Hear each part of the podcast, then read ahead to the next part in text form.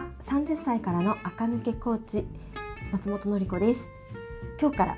おしゃれ見直しコーチっていうのからね 垢抜けコーチっていうのに少しだけ名前を変えてみました。ちょっと今ねどういう呼び方がいいかなと思ってねいろいろやってみています。今日のテーマはえっと垢抜ける人がたどる道っていうのをねちょっと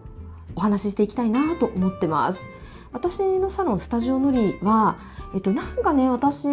垢抜けない気がするなとかなんかいまいちパッとしないなって思ってねあの来てくださるね大人30代以降の方がとっても多いんですけどそういう方たちのね垢抜けていく過程とかを見ていてあとはまあ自分自身の経験もあるんですけどどんな経過をね経てあすごい素敵になったなっていう感じに、ね、なっていくのかっていうのをね解説していきます。そしてこれをお聞きになってる皆さんも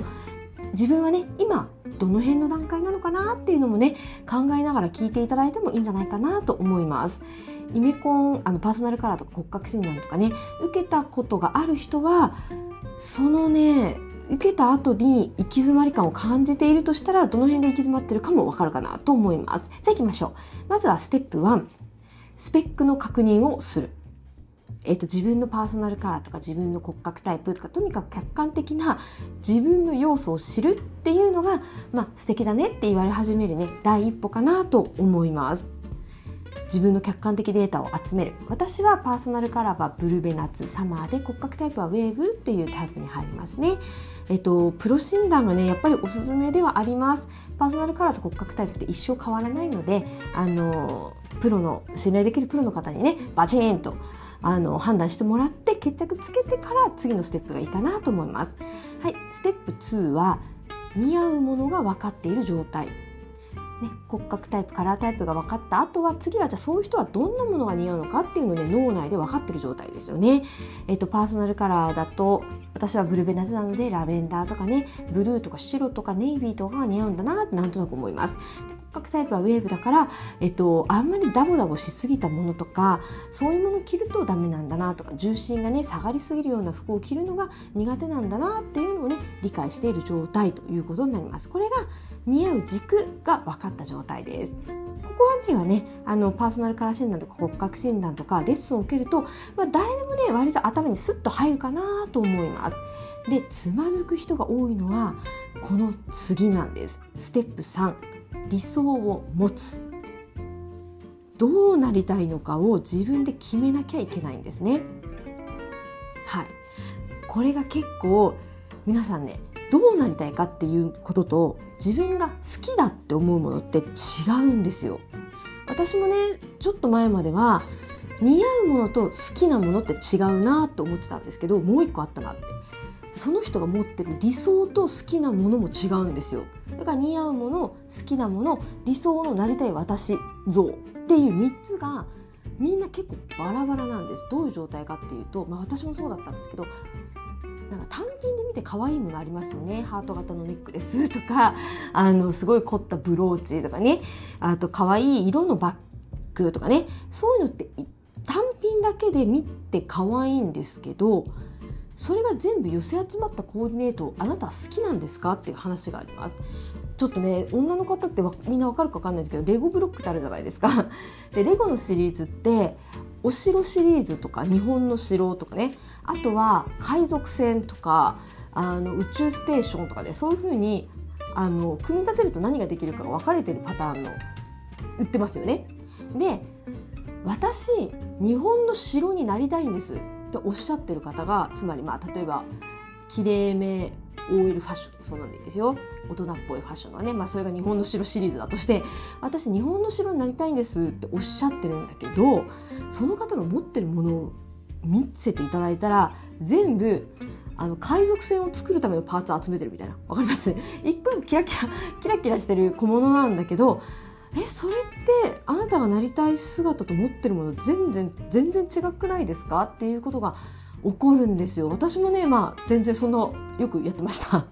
私もよくやってましたけど一個一個可愛いからそれをね欲しくなるんですけど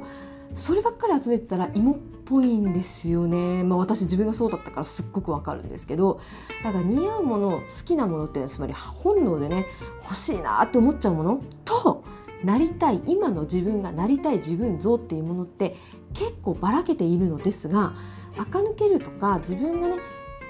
そう自分が自分を体現できてるなっていう格好をするためには理想の方の全体像を把握してそこか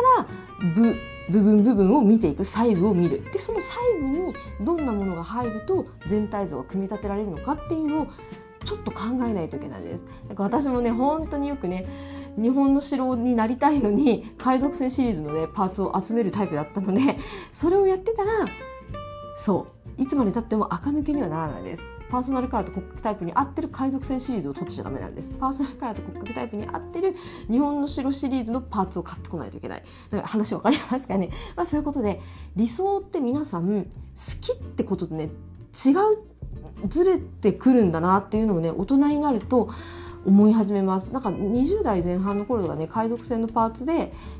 とかねあの日本の城のパーツをごちゃ混ぜに体にくっつけててもまあまあ可愛かったんですけど大人がそれやっちゃうと痛いって感じになっちゃいますね、まあ、話がステップ3長くなりました。理想を持つ。同じ骨格タイプでも全然違う加工ができるんですよ。ウェーブタイプでもえーと、美人百科系もできるしあとねモードな感じもウェーブさんできるんですよね。どのテイストが自分がなりたいのか理想を持つ。これはステップ3で。すでこれが持ててない人が多いです。自分がどうなりたいかがわからない人が多いですね。でうんどうなりたいか分かりたいなっていう場合は、えーと、ピンタレストとかで似たようあのなりたいなっていう画像をね集めるとどんどん向こうがサジェスションで似たようなのを出してくるのででどんどんどんどん自分の中に溜めてって全体の傾向を見てあ私こういうベージュのセットアップ着たいんだとかね。あ私意外ときあアイラインシルエットとか大人っぽいシルエットの格好になりたいんだなとか。自分の好きなものの画像を一回集めて俯瞰してみるしかないかなと思います。多分お店に行って商品見ちゃうとパニック状態になってまたね日本の城を目指したことを忘れて海賊船のパーツを集めちゃうと思うのでまずは冷静に家の中で画像で見て私こういう系になりたかったわ雑誌でもいいですよ雑誌とかめくってあこっち系になりたいこっち系になりたいってまずは理想を持つっていうのが大事ですね。はい、でステップ4がその理想を持った上でそれを各部位にどんどん細かく落としていった時のそのアイテムたちが視界に入るっていう状態がすっごく大事です。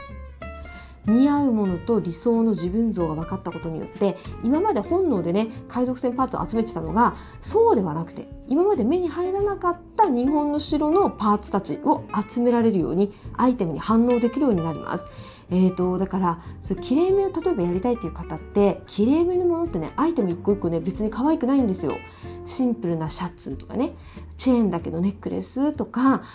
そういうものなんですよ。えーとピアスだってシンプルとかねだからそんなのつまんないじゃんと思って単品で見た時に心が反応しなくなっちゃうんですけどそうじゃなくて全体像が分かってるとつまり日本の城を完成させるぞと思ってると何の気ないシャツ1枚であこれあそこのパーツじゃんと思って手に取って可愛いと思って買うことができるようになるんですよね。理想を持つその理想をパーツに落とし込んでこういうものを着てる人ってどんなものを持ってるのかっていうところですよねそこがね視界に入るようになってくると一気にねお洋服がうん手に取るものと脳内のものがね合致してくるんですよね。そうするとコーディネート作りが楽しくなりますしスピードがぐんと上がります。はい。アイテムからコーデ全体像をね想像できるよっていう段階がステップ4です。シンプルなバングルとか見た時にあこれああいうコーディネートに使うんだわっていうのがねピンとくる状態。これがステップ4の状態です。はい。次。最後。ステップ5は組み合わせがわかる状態。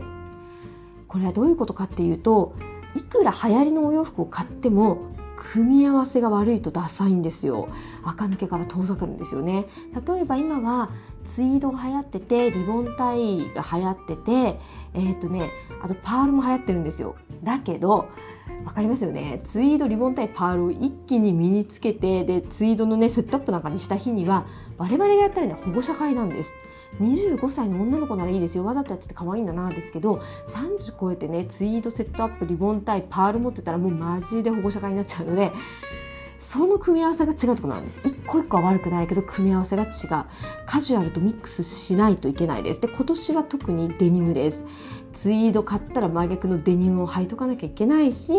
えーと、リボンタイブラウスの日はスカートよりもパンツがおすすめです。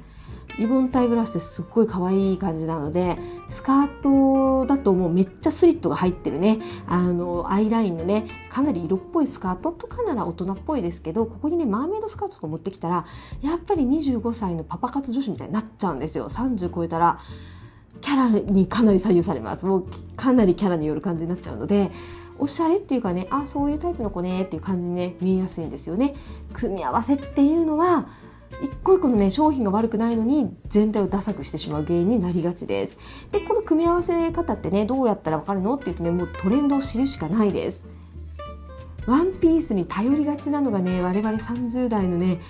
そう私たち困ったらワンピース着ちゃいますよね。上しか考えなくていいから。だけどワンピース生活から逃れるためにはトレンドの組み合わせを知ることですね。で、えーと、ちょっと宣伝ですが3月25日もうすぐですね。Zoom セミナーで、えっと、30代のための2023年春夏トレンド講座っていうのをね朝10時から11時3月25日土曜日 Zoom でやりますのでえっと、お時間のある方はぜひお申し込みいただいて見ていただけたらなと思います。2週間アーカイブつくので、あの、この日時に見られない人も、後ほど送られてくる URL でね、限定公開 YouTube で2週間見放題ですので、そこでちょっと見ていただくと、変な組み合わせをねせずに済むかなと思います。お申し込みはスタジオのり勉強会。カタカナでねスタジオのりその後漢字で勉強会で検索するとね私の作ったページが出てくるのでそこからねお申し込みいただいたらねいいかなと思います。とにかく意図を持って理想を持ってコーデを決める状態っていうのが最終的なね垢抜けた状態なのかなってね私はよく思います。というわけでまとめるとまずはスペックの確認に似合うものが分かってる。3理想を持つここが一番難しい。で4その理想に沿ったアイテムが一個一個部品になった時でも目に入るようになってる。で最後5ステップ5組み合わせが分かった状態。この全てクリアしていた方がもしね聞いてらっしゃる方にいたらもうあなたもすでにめちゃくちゃおしゃれさんなのであの好きなものをね好きだと思うものが似合うように着れるし好きだと思うものを旬な感じで着られるような能力が、ね、身についた状態なのでそのまま突き進んでいただいてあちょっとなんか足りてないところがあったかもっていう方はねあのその足りてないところねステップまで戻っていただいてちょっとね考えたりあともちろんねスタジオ乗りにお越しいただくのも大歓迎です。それではまた明日聞いてください。